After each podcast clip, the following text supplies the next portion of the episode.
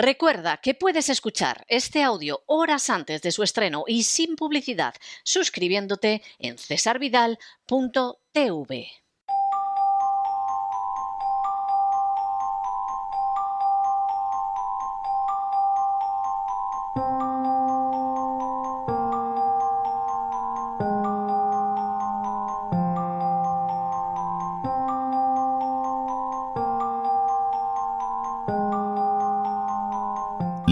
La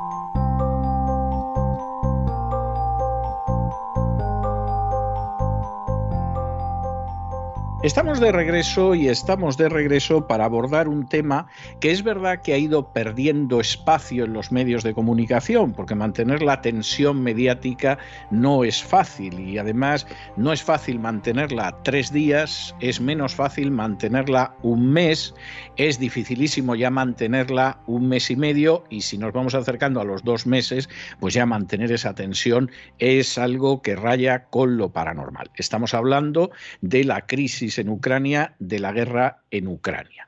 Eh, desde el principio, porque hay que decir que esto no fue algo que se improvisara, que llegara ya cuando los tiros se disparaban desde hacía eh, varios días, sino que fue algo que empezó a trabajarse con anterioridad a la entrada de las tropas rusas en Ucrania, la verdad es que nos vimos sometidos a una guerra de propaganda, guerra de propaganda en la que además se produjo la censura de determinados medios que se sabía que no iban a dar el relato oficial en favor de la OTAN. Por supuesto, se produjo también, aparte de la censura, la incriminación, la difamación, la satanización de aquellos que estaban en medios occidentales y no estaban diciendo el discurso propagandístico de la OTAN. Y lo que también sucedió es que la gente que hablaba del tema, por regla general, ni iba a Ucrania a jugarse la vida, ni iba a Ucrania a enterarse de lo que sucedía, y alguno que fue, por ejemplo, español, lo detuvieron las fuerzas polacas y lleva prácticamente dos meses incomunicado en prisión sin que hayamos sabido de él.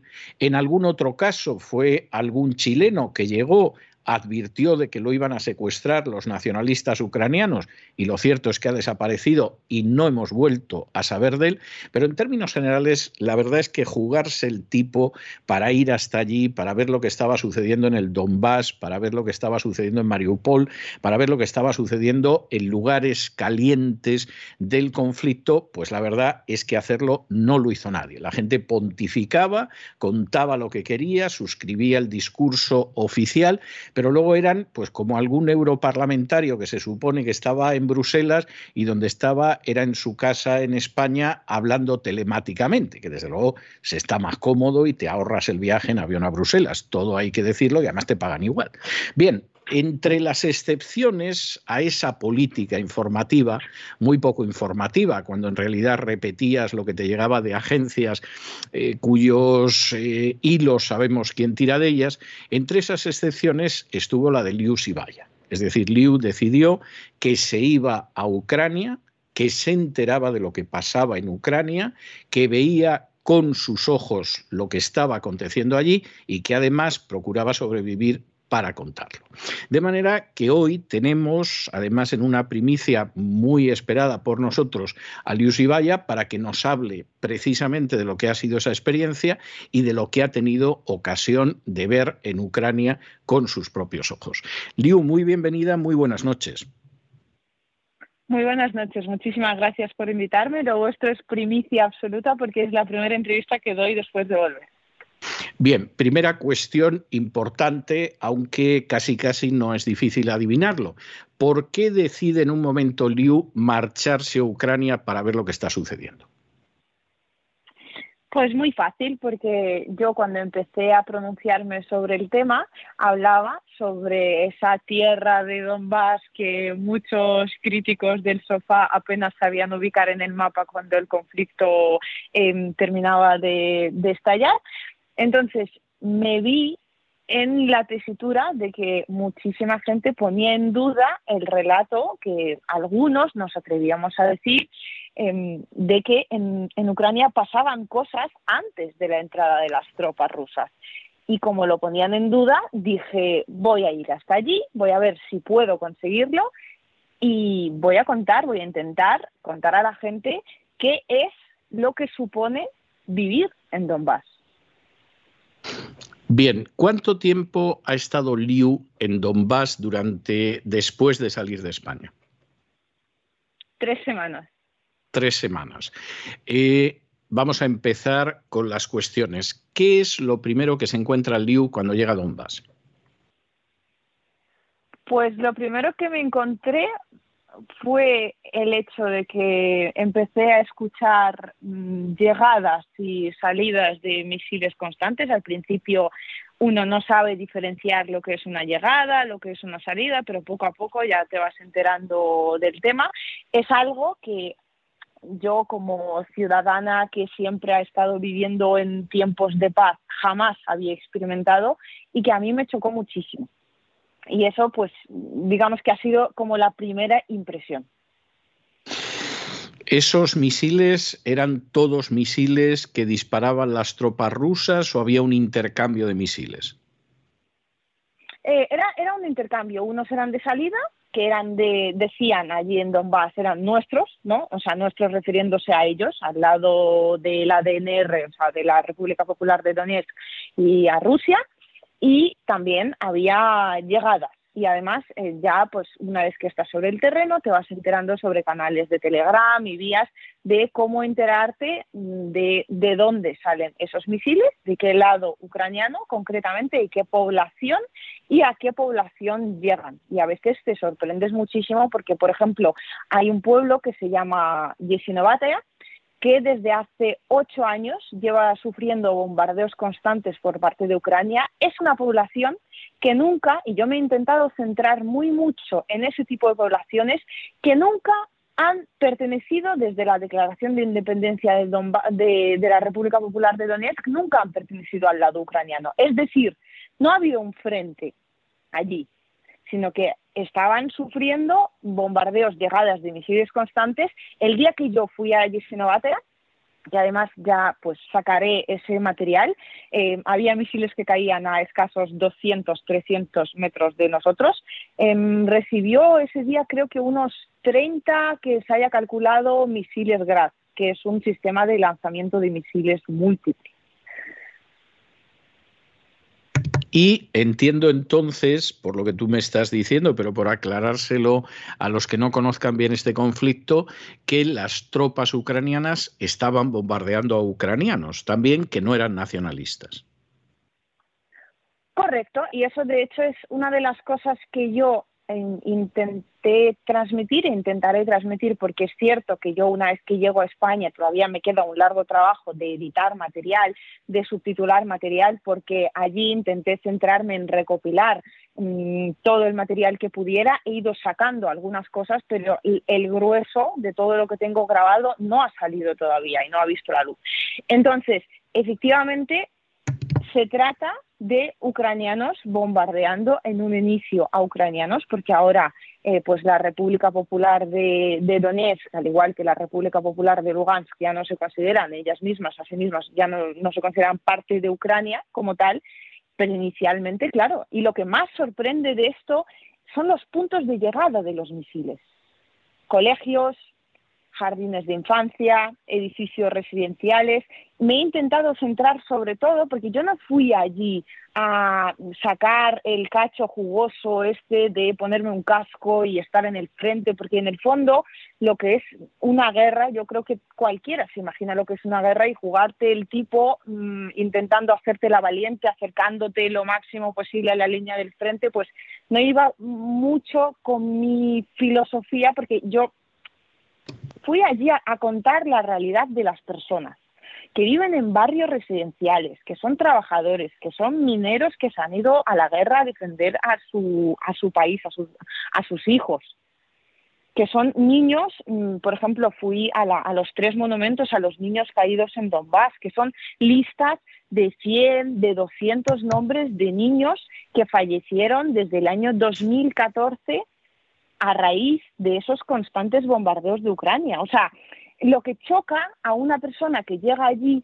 es el qué se bombardea. porque en un conflicto, pues hombre, claro que se bombardean sitios. Y es lo que yo he intentado explicar a la gente y lo que algunos pues entendieron y otros no tuvieron a bien entender. Es que no tiene un pase que un GRAD llegue a un barrio residencial. Porque, y esto hablando con militares te lo explica muy claramente, un misil tiene un diámetro de corrección de unos 50 metros. ¿Qué quiere decir eso? Que una vez que tú estableces el objetivo, si se sigue bombardeando el mismo barrio o el mismo punto, lo que quiere decir es que la corrección está hecha y el objetivo está confirmado. Es, decir, que el objetivo, o sea, no hay un error, no hay un daño colateral que lamentablemente puede dar una escuela, un hospital, una casa de gente que está viviendo en esa casa, sino que lo que estás intentando efectivamente es destruir una escuela, un teatro, un hospital o un barrio residencial. Correcto, o sea, que puede haber un error en cuanto a que dentro del barrio residencial, en vez de llegar a un edificio, llega a una escuela Vale, pero la pregunta no es esa. La pregunta es cómo es posible. Ahí hay un, barrio que eh, fue el barrio al que yo fui y que yo grabé y donde casi me tengo que refugiar en un portal y donde tengo un vídeo donde no grabé un misil cayendo porque estaba conduciendo intentando huir del resto de los misiles, pero que se ve humo perfectamente saliendo a, a escasos 200 metros de mí. Eso pues ya lo sacaré cuando lo pueda editar. Lo que no tiene un pase es eso, es la pregunta de qué hace un ejército mandando misiles a un barrio residencial donde hay niños, mm, ancianas. O sea, es que no había un objetivo militar a 50 metros a la redonda, ni a 100, ni a 200. Bueno, y que además, como tú muy bien dices, esto lo llevan haciendo las tropas ucranianas desde el 2014 mínimo. Es decir, esto, esto no es algo esto no es algo nuevo. esas acciones sobre objetivos civiles las apreciaste también por parte de las tropas rusas, porque aquí parece que, las fuerzas rusas lo único que quieren es destrozar lo más posible el entramado civil de Ucrania, sembrar el pánico, aterrorizar, etcétera, etcétera. ¿Apreciaste también eso por parte de las fuerzas rusas? Pues mira, en, eh, esto lógicamente en la República Popular de Donetsk no era posible apreciarlo, puesto que nunca bombardeada por las tropas rusas, em, pero cuando fui a Mariupol y cuando hablé con refugiados de Mariupol, que era la segunda parte de, mi trabajo, fue ver qué era lo que estaba pasando en Mariupol tengo testimonios de civiles, de un eh, civil en particular que huyó de Mariupol con su familia, su mujer y su hija de cuatro meses, pasaron 16 días en un sótano. Y lo que te cuenta es la estrategia principalmente del batallón Azov, pero también entiendo que la siguió el ejército regular ucraniano, y es que ellos se alojaban en edificios, echaban a familias enteras de edificios o ponían maquinaria de artillería al lado de los edificios y cuando estamos hablando de disparos de, ataques con artillería, estamos hablando de una salida y una llegada. Es decir, cuando sale un misil, lo normal es que en respuesta a ese mismo punto, que no se sabe muy bien qué representa, llegue otro misil, porque la parte contraria entiende que... Que ahí hay, una pieza de artillería, claro. Exacto, para, destruir esa pieza de artillería. Pues bien, lo que denuncian múltiples refugiados mm, mm, ucranianos, bueno, refugiados de Mariupol, este señor en particular lo que te dice es que ellos, el batallón Azov, ponía su artillería frente a edificios de civiles, disparaban desde el edificio, movían el carro de combate y una vez que lo movían, mm, a escasos minutos, llegaba lógicamente la respuesta de Rusia. Es decir, que elegían a sabiendas sitios donde había mm, mucha población civil para realizar este tipo de maniobras. También cuentan que los em, francotiradores lo que hacían, los de Azov, lo que hacían era echar de un edificio a la gran mayoría de la población, la metían en un sótano, empezaban a hacer maniobras militares desde el mismo edificio, luego ellos cambiaban de edificio, volvían a hacer exactamente lo mismo y las pobres personas, claro, no tenían otra, la gran mayoría de ellas volvían a sus casas y entonces recibían la respuesta por parte por la por la parte rusa.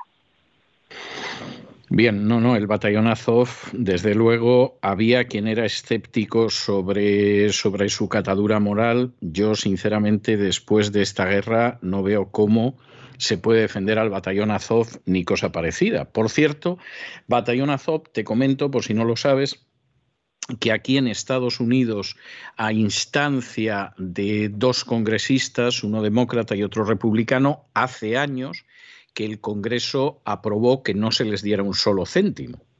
Y sin embargo, la administración Obama decidió que dijera lo que dijera el Congreso, se seguía proporcionando dinero, armas y entrenamiento al batallón Azov. Y por cierto, algunos de los que votaron en su día en contra ahora están votando que se les siga armando, financiando y proporcionando cobertura logística. O sea, han debido llegar a la conclusión de que, de que todo el nazismo por el que en su día muy justificadamente condenaron al batallón Azov, pues eh, lo ha debido de lavar en las aguas del bautismo o algo de este tipo y, ha desaparecido totalmente.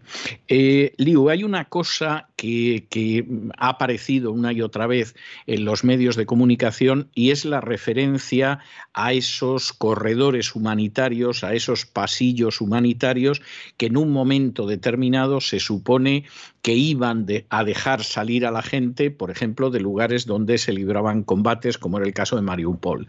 ¿Qué ha pasado con esos corredores humanitarios? Al final, eh, esos corredores humanitarios han funcionado, se han visto obstaculizados por la acción de uno de los dos ejércitos, han sido objeto, como se ha dicho, de bombardeos de uno o los dos ejércitos. ¿Qué ha sucedido realmente? Pues mire, yo lógicamente no puedo hablar por todos y cada uno de los cordones humanitarios, pero los que me pillaron cuando yo estaba ahí, que si bien el, combate ya estaba avanzado y Mariupol em, ya estaba, como decían en la República Popular de Donetsk, liberada, o bueno, podríamos decir tomada o controlada, ¿no? Eh, por, por los ejércitos ruso y mm, de la República Popular de Donetsk, de la DNR.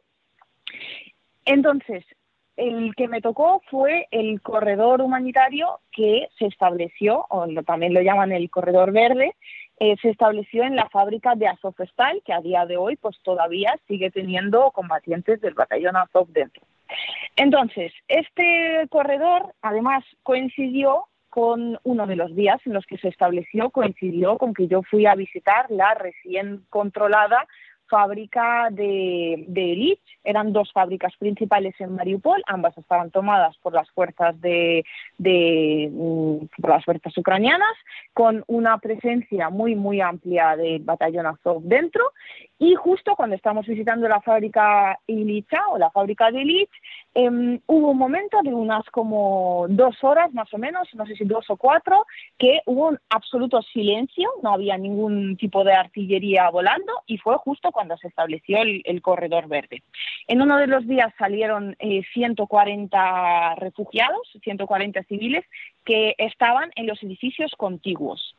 Em, de la propia fábrica no salió nadie, a pesar de que el batallón Azov dijo que allí había civiles.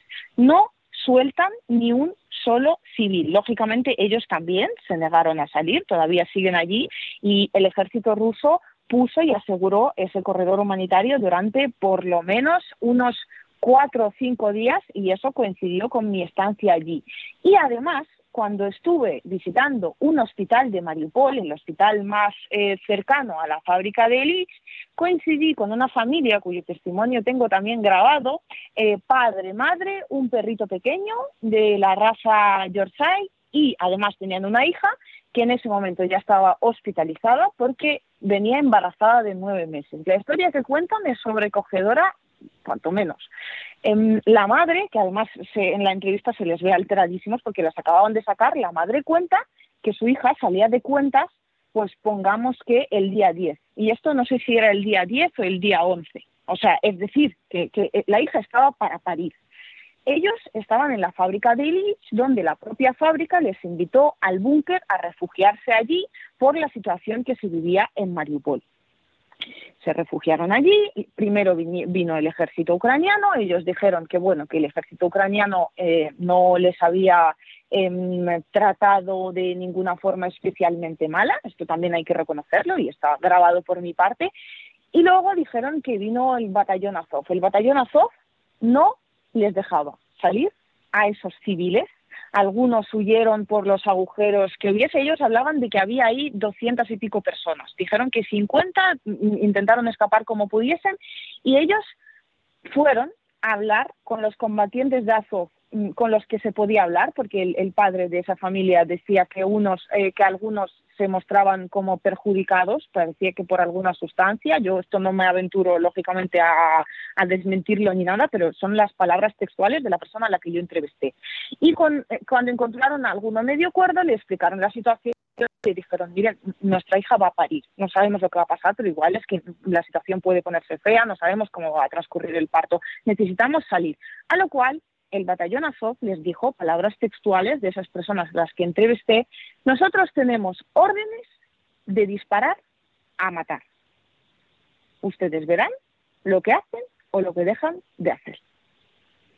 Y estos, lógicamente, no sé de dónde vendrían esas órdenes, pero entendemos que esos civiles estaban, como una y otra vez denunciaban muchos refugiados de Mariupol, estaban siendo utilizados como escudos humanos. Y esa mujer cuenta cómo vino el ejército ruso y que ella estaba rezando para que alguien viniera a rescatarles. Y fue, fueron los militares rusos los que les llevaron al hospital en coche para que la hija pudiera parir en paz. Y si no, pues mm, hubiera tenido que parir allí mismo en la fábrica de Ichi. Entiendo. Pero esta es una de las cuestiones que ha pasado con el tema de los corredores humanitarios, que muchos han sido establecidos y no han salido civiles porque uno no se les dejó salir y luego pues algunos refugiados lo que denuncian es que han sido disparados. Yo no tengo directamente testimonios de refugiados que fuesen disparados en un corredor humanitario, pero sí tengo testimonio de un refugiado que decían que, que dijo que había francotiradores de Azov y bueno, entiendo que el ejército ucraniano en los edificios de, cercanos al sótano donde ellos estaban refugiados y decían que había una parte concreta donde nadie podía pasar y se sabía, pero hubo un señor que por lo que sea se despistó, entonces salió a hacer sus necesidades, escucharon un disparo y tuvieron ellos mismos que socorrer al señor porque tenía un disparo en la rodilla. Un civil al que dispararon sin más. Y además sabían que era un civil porque salía de un sótano y además sabían que no tenía, no representaba ningún peligro porque cuando le dispararon pues estaba mm, mm, meando, vamos, hablando mal y pronto. Eh, una, una cuestión que es en este sentido bastante importante. ¿Cómo percibiste tú a la población del Donbass? ¿Es gente que se considera parte de Ucrania y que ve a los rusos como invasores? ¿Es gente que ve a los rusos como libertadores? ¿O es gente que sinceramente ni está con un lado ni con otro y lo que quiere es que esto se acabe de una vez porque ya va para más de nueve años, para, para cerca de ocho años la situación de, auténtico bombardeo, eh, machaqueo, eh, golpes continuos del ejército ucraniano?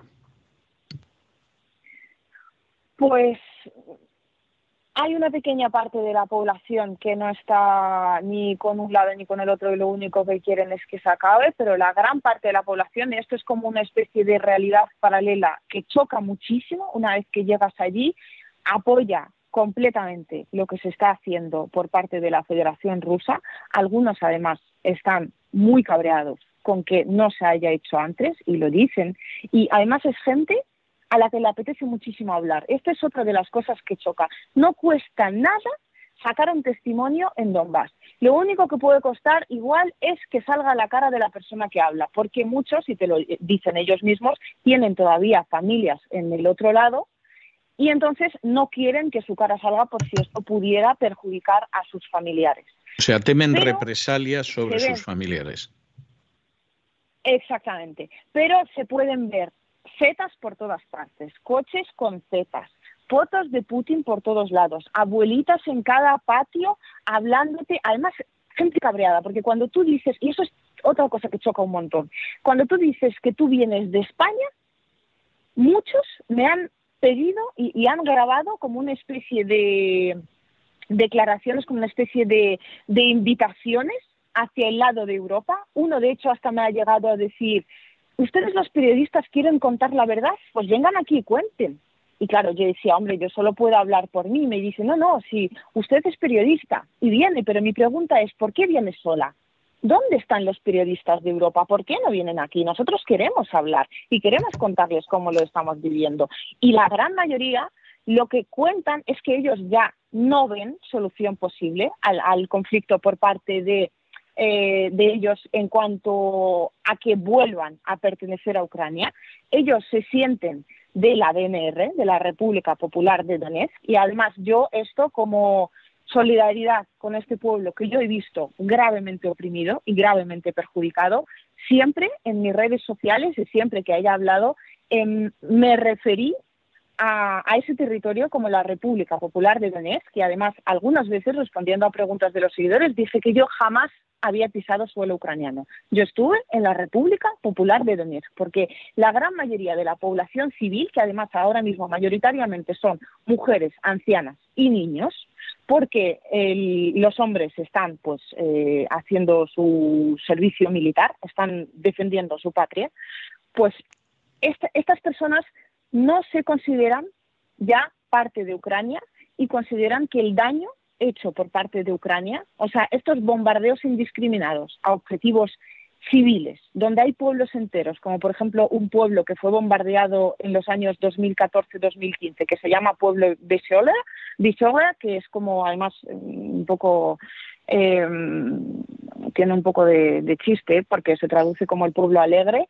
Vamos, es que fue destruido, incluyendo el hecho de que yo pude grabar un jardín de infancia completamente destruido, con juguetes de niños todavía allí dentro, bombardeado al completo. Entonces, esta gente, una vez que han tenido que enterrar a sus hijos, cuyos apellidos y nombres se cuentan por cientos, pues yo entiendo que ya no consideren que formen parte de Ucrania ni que puedan formar parte de Ucrania. Ellos lo único que quieren efectivamente es un cielo sin bombas, quieren paz, pero muchos, muchos de ellos dicen que aguantarán lo que tengan que aguantar y entienden que ahora mismo la situación se vaya a recrudecer y están dispuestos a aguantar eso con tal de que en un momento dado la solución sea definitiva y que sobre sus poblaciones ya no haya más misiles, no lleguen más.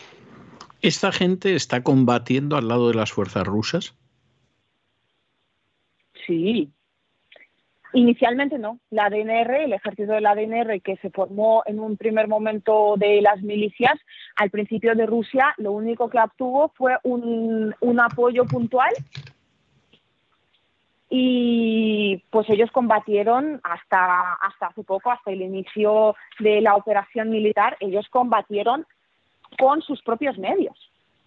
Y ahora sí, ellos están combatiendo efectivamente al lado de las fuerzas rusas.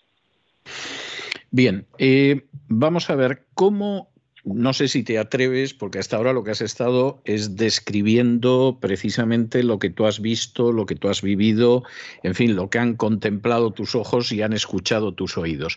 Eh, no sé si te atreves a predecir cómo va a evolucionar el conflicto de aquí en adelante. ¿Tú crees que realmente al final el Donbass se va a ver libre de todo lo que ha sufrido durante años por parte de los nacionalistas ucranianos? ¿Crees que realmente los nacionalistas ucranianos van a revertir el signo de la guerra y en algún momento pueden llegar a imponerse ahí? ¿Cómo, cómo crees que puede llegar a evolucionar esto? Pues esto tiene varios eh, condicionantes importantes. Creo, y además este es el punto que ha sido denunciado por varios militares, además de muy alto rango aquí en España, los cuales acto seguido se les censuró y se les vilipendió públicamente y se les hizo una campaña brutal de desprestigio, pero fue denunciado en el sentido de que cuando nosotros empezamos a enviar armas a Ucrania, estos militares lo primero que dijeron fue, sin ningún tipo de tinte ideológico, como los militares suelen hacerlo además, dijeron, ¿hay alguna, nos hemos preguntado acaso si hay alguna posibilidad de que enviando armas el sentido del conflicto se pueda revertir? Es decir, ¿estamos enviando armas para que Ucrania en un momento dado pueda ganar esta guerra o estamos enviando armas para prolongar el conflicto y que siga corriendo sangre de gente inocente? Pues bien, yo creo que la respuesta está bastante clara. A no ser que la OTAN meta tropas y entonces ya nos exponemos abiertamente a una tercera guerra mundial con todo lo que eso conlleva, em, si no sucede eso, lo que estamos viendo ahora mismo es que todas las armas que están llegando, muchas de ellas están siendo destruidas, otras, que esta es una cuestión además bastante importante, están terminando en manos que nosotros a día de hoy desconocemos. Es decir, mm, hay muchas, hay un tráfico de armas, hay un mercado negro que se ha formado, que es que igual desde Europa estamos subvencionando todo tipo de grupos yihadistas o de, váyase usted a saber de qué signo, que no tienen absolutamente nada que ver ni siquiera ya con el conflicto de Ucrania. Y es decir, tú... Es que el ejército... Sí, sí, sí. Concluye y ahora te pregunto, sí. Es, decir, es decir, y la tercera parte, eh, eh, la tercera parte es que el ejército ucraniano está sufriendo ahora mismo tantas bajas y sobre todo tantas personas que se entregan voluntariamente. Mientras yo estaba allí, Em, mucha gente no se lo creyó, pero es que fue verdad. Y, ahora mismo en, la República Popular de, Donetsk, de hecho, cada día salen solicitudes y llegan a los móviles de los ciudadanos de allí que se necesita personal en las instituciones penitenciarias, que es donde van eh, a entregarse voluntariamente esas personas, o sea, donde terminan los militares que se entregan voluntariamente. Hay unos, había unos 3.000 eh, militares em, ucranianos, concretamente la gran mayoría venían de la brigada Em, de los infantes de Marina, la Brigada 36, y mientras yo estuve, solo en la fábrica de Illich se entregaron unas 1.400 personas. En total, repito, había unos, unos, unos 3.000 em, prisioneros, prisioneros de guerra. Entonces nos enfrentamos a una tercera cuestión, y es que pronto no va a haber efectivos en Ucrania para cargar todas las armas que se están enviando desde Europa. Entonces, yo creo que el sentido del conflicto es bastante claro. Em, el Donbass, yo diría que ya es libre, se siente libre, se sabe libre, pero es solo una cuestión de tiempo que se termine de liberar. Y además el tiempo, como bien ha dicho usted, porque los medios no pueden mantener constantemente esa presión sobre la cuestión y Europa no puede estar manteniendo Ucrania constantemente que ya pronto va a entrar en pago de deudas y todo tipo de cuestiones que no se pueden mantener en el tiempo. Repito, em, eh, ahora mismo el tiempo está jugando claramente en contra de la parte ucraniana. Yo creo lo mismo. Ahora, vamos a ver, hay una cuestión que a mí me parece importante. Primero me parece llamativo, eh, tú no eres la primera persona que apunta a esto, al menos que yo haya oído, no eres la primera persona. Esto lo están advirtiendo aquí en Estados Unidos muchas personas y, y no es gente que en absoluto simpatice ni con Putin, ni con Rusia, ni nada. Simplemente lo están advirtiendo desde una perspectiva americana que intenta entender el conflicto y cuáles son los intereses nacionales del pueblo americano, hay gente que está diciendo que las armas no están llegando todas a los ucranianos. Es decir, aquí, y esto aparece en determinados medios, no va a aparecer en la CNN, por supuesto, pero eh, sí hay una insistencia en el sentido de que aquí hay armas que llegan a Ucrania y no llegan a Ucrania. Es decir, estas armas se están desviando hacia Oriente Medio. Y ya ha aparecido algún reportaje de cómo las armas, pues se supone que llegan a Ucrania, pero luego como si fuera un acto de prestidigitación gigantesco, esas armas no van a parar a fuerzas ucranianas, sino que mira tú por dónde han ido a caer en manos de fuerzas de carácter islamista, yihadista en Oriente Medio. Vaya usted a saber por qué, aunque a lo mejor no resulta tan difícil saber por qué. Esa es una primera cuestión. Segunda cuestión, que es bastante importante, es que efectivamente también aquí hay muchas informaciones que apuntan a que realmente los que están combatiendo de manera encarnizada son eh, fuerzas, como es el caso del batallón Azov, pero lo que son las fuerzas regulares ucranianas no están oponiendo una gran resistencia, se están entregando de manera masiva desde el primer día y bueno, tú haces cálculos y dices esto forzosamente no puede durar mucho. Entre los objetivos militares que machacó literalmente Rusia en las primeras 48 o 72 horas, más luego la gente que se rinde, más la carencia de armamento y además el tipo de armamento que se les está proporcionando, pues realmente esta guerra podría acabarse, se podría haber acabado ya, se podrían haber sentado en la mesa de negociaciones y, ver en qué quedaba todo esto, porque esto evidentemente no se puede mantener.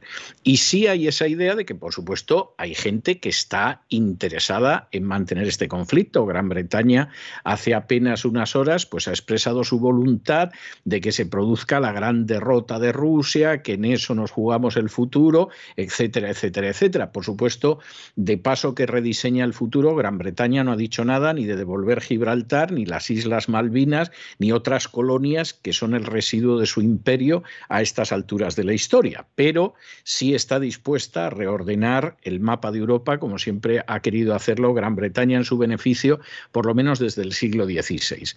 Ahora, el punto al que yo voy, porque parece que en términos militares esto no da más de sí, a menos que, en un momento determinado, como tú, tú, dices, la OTAN entrara con toda su fuerza en Ucrania y entonces llegáramos a una tercera guerra mundial, que además sería una guerra nuclear. Y esto parece que hay países de la OTAN, por lo menos algunos, que no están dispuestos.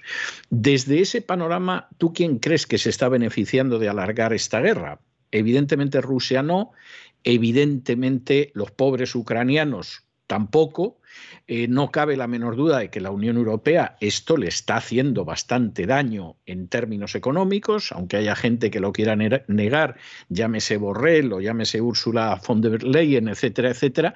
Pero ¿a quién beneficia realmente prolongar una guerra en Ucrania que en términos militares tiene un claro ganador y un claro perdedor?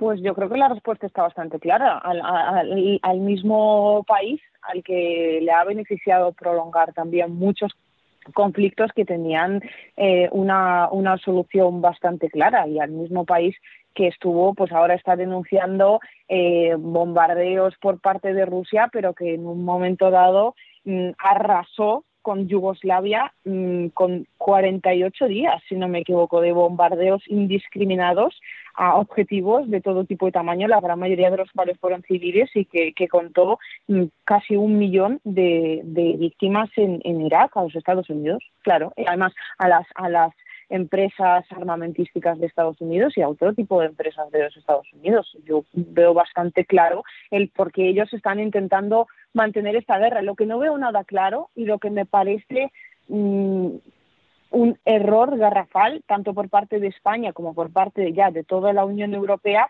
es cómo se puede seguir apoyando mm, tanto una parte que en términos militares claramente va, a resultar perdedora y que además tampoco está tan claro que sea la parte buena, entre comillas, puesto que también tiene pues su pasado de estar bombardeando durante ocho años a su propia población es por qué se está subvencionando esta guerra desde Europa.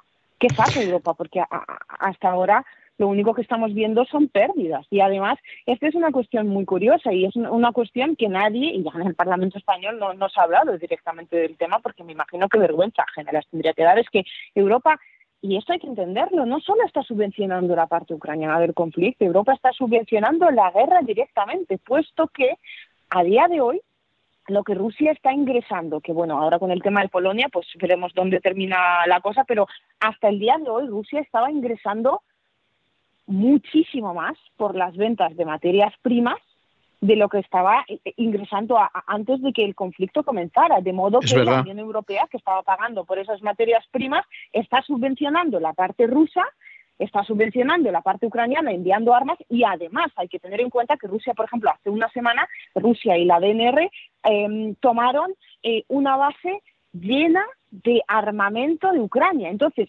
hay también una gran parte de las armas que ya unas van a los yihadistas o váyase usted a saber qué tipo de grupos radicales. Otras terminan destruidas por Rusia, pero hay otra parte que Rusia, la DNR, la LNR, toman, utilizan lógicamente ellos mismos y hay otra parte que los propios eh, militares ucranianos venden. Hay vídeos en internet donde venden tanques y aceptan pagos en rublos. Yo, yo tengo que tengo que hacerte una pequeña corrección, pero el bombardeo famoso de Belgrado, que llevó a cabo el carnicero de mm. Belgrado, es decir, Javier Solana, que aparte de ser socialista, entonces era el secretario general de la OTAN, duró 78 días.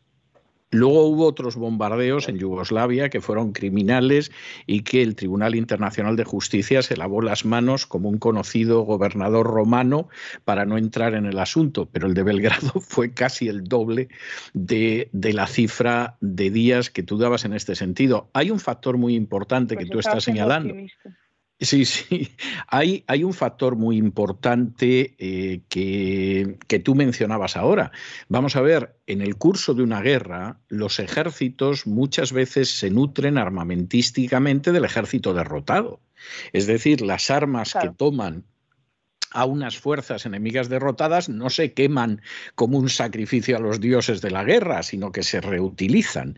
Y, eh, por poner un ejemplo cercano para los oyentes españoles, cuando termina la Guerra Civil Española, prácticamente la tercera parte del parque de blindados que tenía el ejército vencedor eran tanques que habían capturado al ejército derrotado, al ejército vencido de la, de la Segunda República. O sea, es que esas armas se utilizan, le pintarán encima una Z, pero al final es un tanque británico, por ejemplo. Y en el caso de Ucrania, además sucede algo que es tremendo, pero que no se puede obviar y que no se puede ocultar ni negar, y es que hay una enorme corrupción, que hay una parte del ejército que no ve ninguna razón para jugarse la vida combatiendo a las fuerzas rusas y que por lo tanto en un momento determinado pues te venden un camión, te venden un lanzador misiles o te venden un tanque. O sea, es que es así, esa es una realidad que por supuesto se quiere ocultar. Hay una cuestión que tú mencionabas en relación con el Parlamento español. Eh, calculando los días que tú estuviste en el Donbass, tengo la sensación de que tú te perdiste la comparecencia de Zelensky en el Parlamento español, donde todo el mundo lo aplaudió, se puso en pie y por supuesto obedecieron como un coro de focas amaestradas que ya se sabe que aplauden también mientras le lanzan el, el pescado. ¿Qué impresión te ha dado a ti el ver que todo el Parlamento de una democracia como es España aplaude a un señor que ha cerrado tres televisiones, que ha declarado ilegales a 11 partidos políticos, que tiene encarcelado al jefe de la oposición del Parlamento ucraniano desde hace más de un año, pero que ya últimamente hasta lo vistió de recluso, lo esposó y lo sacó con fotos, que ha aparecido en los papeles de Panamá, que se calcula que como mínimo la fortuna que tiene en estos momentos en el extranjero supera los 850 millones de dólares y que ahora sabemos que además acogió muy bien la idea idea de mantener laboratorios con armamento bioquímico en, en Ucrania. Eh, ¿Qué sentiste tú cuando te enteraste de, de esta foto en el Parlamento español? Pues tengo que decirle, don César, que desgraciadamente esto no me lo perdí. Yo efectivamente estaba en Donetsk y además eh, creo que ese mismo día hice un directo. A mí me produjo una sensación de, de orfandad en ese momento, en, cuando se produce ese famoso aplauso que ya no se podrá borrar de la historia del Parlamento de España, jamás, por mucho que algunos partidos que en un momento dado se intentaron declarar partidos del pueblo, partidos mm, contra el sistema mediático y político establecido en España, que tampoco ya podrán borrar de su historial, yo me sentí huérfana y me sentí huérfana no en el sentido de que yo espere que el Parlamento eh, de España apoye a Rusia, no. Me sentí huérfana de la verdad, me sentí huérfana de la información y me sentí huérfana como, eh, como persona que vive y, paga sus impuestos en España, eh, porque todas estas personas que se levantaron a aplaudir, la gran mayoría de ellas ni siquiera se habían tomado cinco minutos de su vida como para informarse qué era exactamente lo que estaban aplaudiendo. Y además, eh, aparte de sentirme huérfana, tuve una pregunta muy clara y una reflexión al respecto. Inicialmente en España, a raíz del 15M, surgieron una serie de partidos, ¿no? El primero de los cuales fue Podemos, que fue como un intento de vender los de abajo contra los de arriba, que al final ya hemos visto que se ha terminado con los que se supuestamente eran de abajo colocándose arriba y olvidándose del resto que todavía seguían abajo. Y luego, desde el otro lado del espectro político, vino otro partido que en un momento dado se inventó el tema de la Agenda España, en relación a la cual quiero preguntar, y me, encantaría que alguien de vos pudiera responderme en qué quedó exactamente esto de la Agenda España, porque ya me dirán ellos en qué momento forma parte de la Agenda España un señor que ha utilizado como felpudos de limpiarse los zapatos a muchas empresas españolas, donde Vox se ha levantado con los demás a aplaudirle y donde además estamos hablando de un país en el cual ahora mismo los autónomos, los agricultores, los ganaderos están pasando hambre y, todavía está por acercársenos lo, gordo y lo grueso de, esta crisis. Y nosotros, mientras tanto, estamos subvencionando la, la guerra en Ucrania por partida doble, por un lado, enviando todo tipo de armamento que no ayuda humanitaria, porque la ayuda humanitaria, esto es lo que se ve cuando se llega a Donbass, la ayuda humanitaria en esta región, incluida la región de Mariupol, la pone Rusia, y Ucrania pues lo que pone son, son las armas y por lo tanto la Unión Europea y por otro lado pagando por partida cuádruple las materias primas rusas y por lo tanto subvencionando también el, el lado contrario del conflicto que en principio desde España no se apoya para nada. Entonces, no, me imagino que usted pues también se lo habrá preguntado, que en qué quedó lo de la bueno, Yo, yo creo que no ha quedado en nada, pero yo también tengo que decir que no me pilló de sorpresa. A lo mejor si me hubiera pillado de sorpresa hubiera sido mejor porque durante cierto tiempo no me hubiera esperado ciertas cosas, ¿no? Pero no me pilló de mm. sorpresa porque en un momento determinado vi cómo uno de los capitostes de ese partido en el Parlamento quería vacunar a todo bicho viviente, quisiera o no vacunarse, y el partido no dijo ni hoste ni moste. Alguno decía que, hombre, que esa era una cuestión de libertad. Sí, pero había un señor que además, por cierto, recibía dinero de una de las empresas de la Big Pharma, y esto quedó documentado, que pertenecía a ese partido supuestamente patriota y que estaba loco por vacunar a todo bicho viviente. Y por supuesto nadie lo llamó al orden, nadie le dijo nada, ni cosa parecida. Podría citar más cosas que me han defraudado mucho de este partido, pero vamos, no es el tema de la conversación que estamos manteniendo ahora. Pero evidentemente eh, ahí se ha ido produciendo una situación en la que al final ni de lejos ha sucedido lo que yo hubiera deseado y yo hubiera querido. Yo me encontré con que después de que Zelensky se dedica a insultar a una serie de empresas españolas y a darles coces, pues todo el mundo se levanta y aplaude, todo el mundo se lo tolera y en un momento determinado, pues al día siguiente protestan porque mencionó Guernica, pero lo de las empresas españolas parece que no les importaba un pito. Y y uno dirá, bueno, pero es que España, a fin de cuentas, los pobrecitos no pueden más que aplaudir. Pues no, no, porque en Grecia, que es un país más modesto que España, y no quiero eh, hacer de menos a Grecia, yo de hecho tengo una relación muy entrañable con Grecia desde hace muchísimo tiempo, pero es un país más pequeño, más modesto, con menos población, con una lengua muchísimo menos universal, etcétera. Sin embargo, cuando Zelensky pretendió hacer alguna de estas cosas, hubo diputados que, por supuesto, protestaron. Y ahora mismo en Holanda, otro país más pequeñito que España, menos importante lingüística y culturalmente, eh, con una economía menor, etcétera, ya hay una parte del Parlamento holandés que está pidiendo que se investigue en qué emplea Zelensky el dinero que le llega, porque tienen indicios razonables de que no va a aquello que se supone que tendría que ir. De manera que incluso en esa Europa occidental que está siendo muy seguidista, yo creo que para su desgracia, de la política de la administración Biden, que es una continuación de la política de Obama, que en su día perpetró un golpe de Estado en Ucrania, que ahora nadie quiere recordar, en el 2014.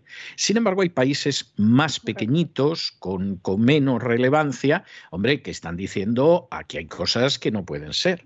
No quiero ya hablar de aquellos países que efectivamente han decidido que, siguen comprando a Rusia, que no le aplican sanciones a Rusia y que si Rusia quiere que le paguen el gas en, rublos, pues ellos se lo pagan en rublos porque ellos necesitan el gas para sus intereses nacionales independientemente de las grandes compañías armamentísticas de Gran Bretaña y de los Estados Unidos. Pero a mí personalmente me resultó muy deprimente y me provocó dudas inmensas sobre la honradez de todas las fuerzas políticas del Parlamento, sin excepción, sin excepción.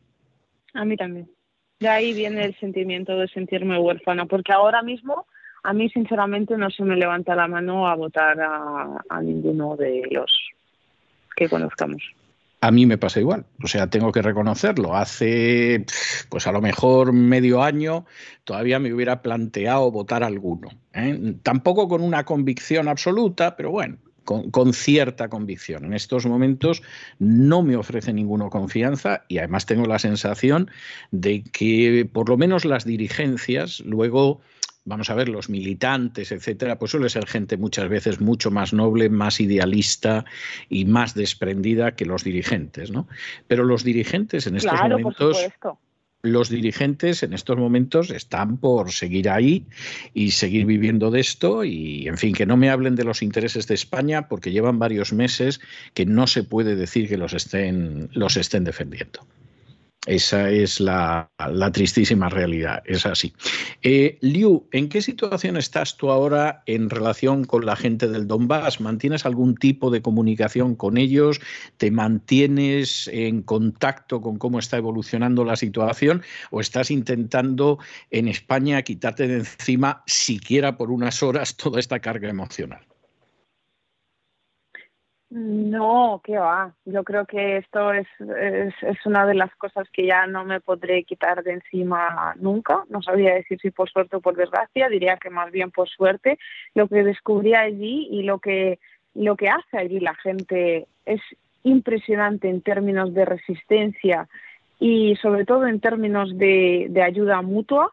Allí mm, cualquier persona a la que entrevistas luego te invita a comer en su casa, a cenar en su casa, o sea, allí se forma como una especie de familia. Además, las personas que me ayudaron con el tema del papeleo, o sea, me ayudaron en tanto en cuanto que ellos pues llamaban a, a las autoridades de la DNR, preguntaban si ya estaban mis acreditaciones, fueron, o sea, eran, son gente normal y corriente y con, con, ellos sí que sí que sigo manteniendo relación. De hecho, una de las cosas que les prometí era que yo salía de Donbass, pero el Donbass no, no iba a salir de mí, de modo que ahora mismo pues me, me voy a seguir informando y pues sigo con, ellos he hablado todos los días. Además les he estado informando de cómo iba llegando, si si había tenido algún problema en la frontera, si no, o sea, lo, lo que dejo allí por eso también yo yo quería quedarme lo que pasa es que por cuestiones personales em, tuve, que, tuve que volverme un poquito antes de lo que yo tenía planeado.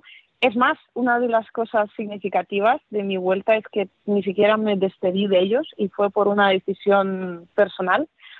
De uno de ellos me había despedido cuando pensaba que se lo llevaban al frente y yo creo que eso, fíjese, eso fue lo más cerca que estuve de una guerra.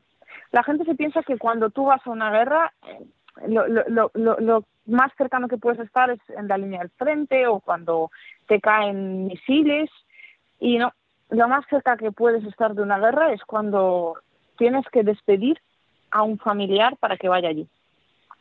Y lo pasé muy mal el día que pensé que esa persona que al final pues no, no tuvo que ir ese día, me imagino que tendrá que ir pronto, eh, lo pasé muy mal cuando, cuando le, le, dije el, nos vemos pronto. Y lo que dejo allí pues son, son hermanos, son, son familia y yo creo que vamos a seguir manteniendo el contacto porque lo que hicieron por mí cuando además me retuvieron en la frontera entre Rusia y Donetsk porque pues tienen que hacer una serie de preguntas razonables. Me trataron fenomenal, pero yo estuve allí sin saber al final si me iban a dejar entrar, si no. Y pues como estuvieron pendientes en todo momento, eh, estuvieron cuatro horas esperándome al otro lado para recibirme. pues no, al final son cosas que yo creo que igual, si yo fuera una periodista normal y corriente, por así decirlo, periodista de carrera, que yo al final soy una chiquilla que coge su móvil, su cámara y se va allí pues a ver mm, qué es lo que qué es lo que se puede encontrar, pues quizás no tendría tanta implicación personal, pero yo pues me lo llevo tatuado en, en el alma y en el corazón, así que me imagino, espero volver. No sé si ya a un Donbass libre, espero que sí, espero que volver a un Donbass sin bombas, em, pero no, son cosas que jamás se olvidan y que espero jamás olvidar. Pues yo lo creo. Bueno, seguramente si fueras una periodista profesional no hubiera sido.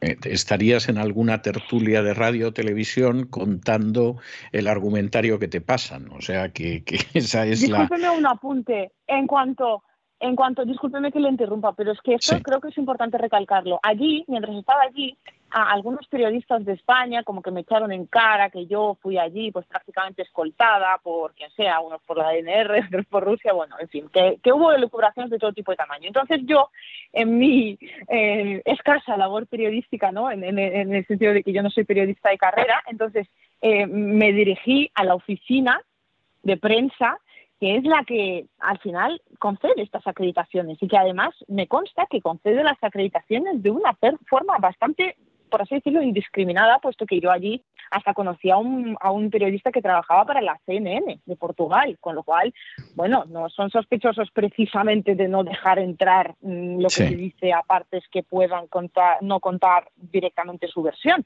Y cuando les pregunté si habían recibido recientemente, desde el inicio, eh, del conflicto algún tipo de solicitud por parte de los medios españoles, me dijeron que no.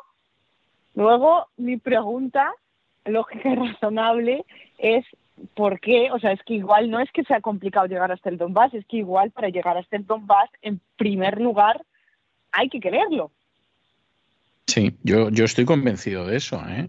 Vamos a ver, además, con un agravante, y es que yo he tenido distinto grado de implicación en los medios españoles desde hace más de 30 años. Eh, incluso en los últimos veintipocos años en medios de primera fila y en los últimos 17, además en posiciones directivas, etcétera, etcétera. Yo me conozco muy bien a la gente. Y, en un momento determinado, pues conozco al periodista que se conserva en alcohol porque ya estaba borracho a primeras horas de la mañana y que se dedica a pontificar sobre esto y vamos, no ha llegado, no voy a decir a Polonia, no ha llegado ni a Austria. ¿eh? Y me conozco a la que de pronto aparece en otro medio y que en realidad a lo que se dedica es asesorar a candidatos para que los elijan pero que de pronto ha decidido que a lo mejor aquí también hay negocio, etcétera. Que claro, al final la mayoría de la gente puede que no conozca la vida de determinado periodista, etcétera, o de determinada señora, de determinado contertulio, etcétera, pero algunos sí la conocemos. Y la conocemos muy bien. Y nos tenemos que morder la lengua para decir, pero su borracho, ¿de qué está usted hablando? Si, si usted no está sobrio ni un momento a lo largo del día, pero, pero ¿qué está usted diciendo? O, eh, señora, que yo sea lo que se dedica a usted, o sea, ¿qué me está usted contando? O, don fulano, que yo ya sé que cobra usted de determinadas instancias oficiales y ha defendido lo indefendible. O sea, no me venga ahora a mí con historias, porque a lo mejor habrá gente a la que engañe, pero yo le conozco. O me engano a ti lo que te interesa es tener publicidad institucional, porque otra a lo mejor no la enganchas en tu medio y vas a decir lo que te digan. Entonces, claro, es de estas situaciones en las que al final un elemento de caridad y de discreción hace que no señales a determinadas personas. Pero eso no quiere decir que a veces no te sientas tentado de decir, eh, claro que te voy a señalar. O sea, no te señalo porque yo no soy como aquellos que hacen listados de la gente a la que hay que señalar y hay que ir a por ellos.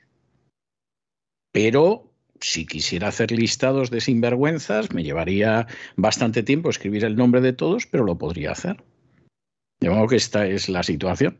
Bueno, Liu, yo te tengo que agradecer la enorme generosidad y la enorme gentileza y la enorme paciencia que siempre tienes con nosotros cuando te hemos entrevistado en alguna ocasión. Te agradezco mucho que además esta entrevista sea una primicia.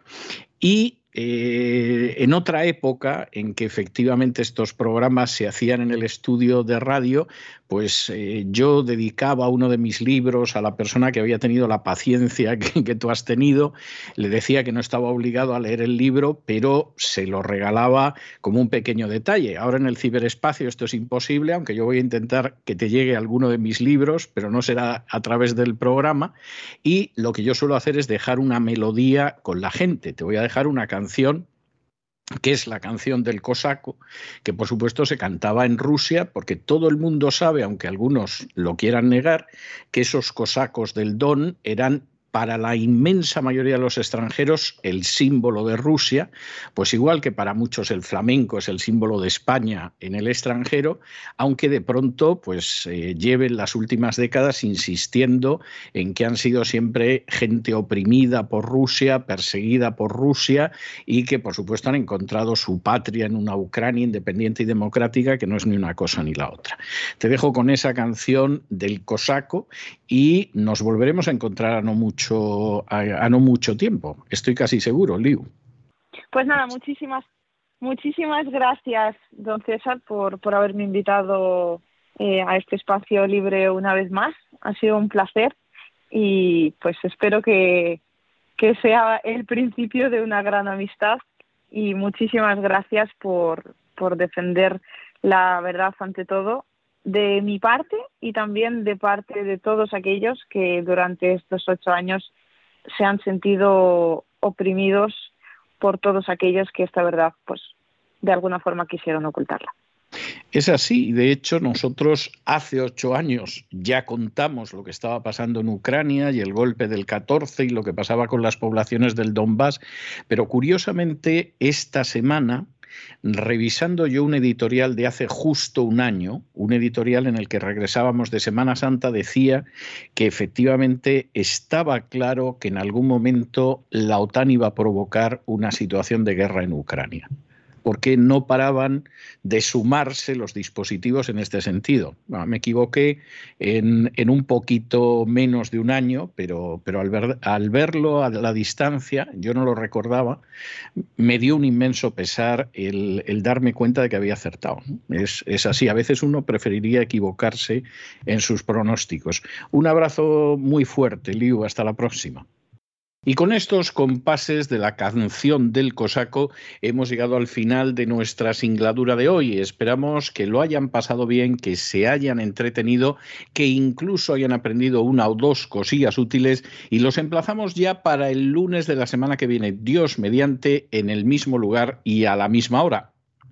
Y como siempre, nos despedimos con una despedida sureña. God bless you. Que Dios los bendiga. El programa La Voz es una producción de Artorias Incorporated y al amparo del derecho a la libertad de expresión no se hace responsable de las opiniones vertidas en el curso del mismo.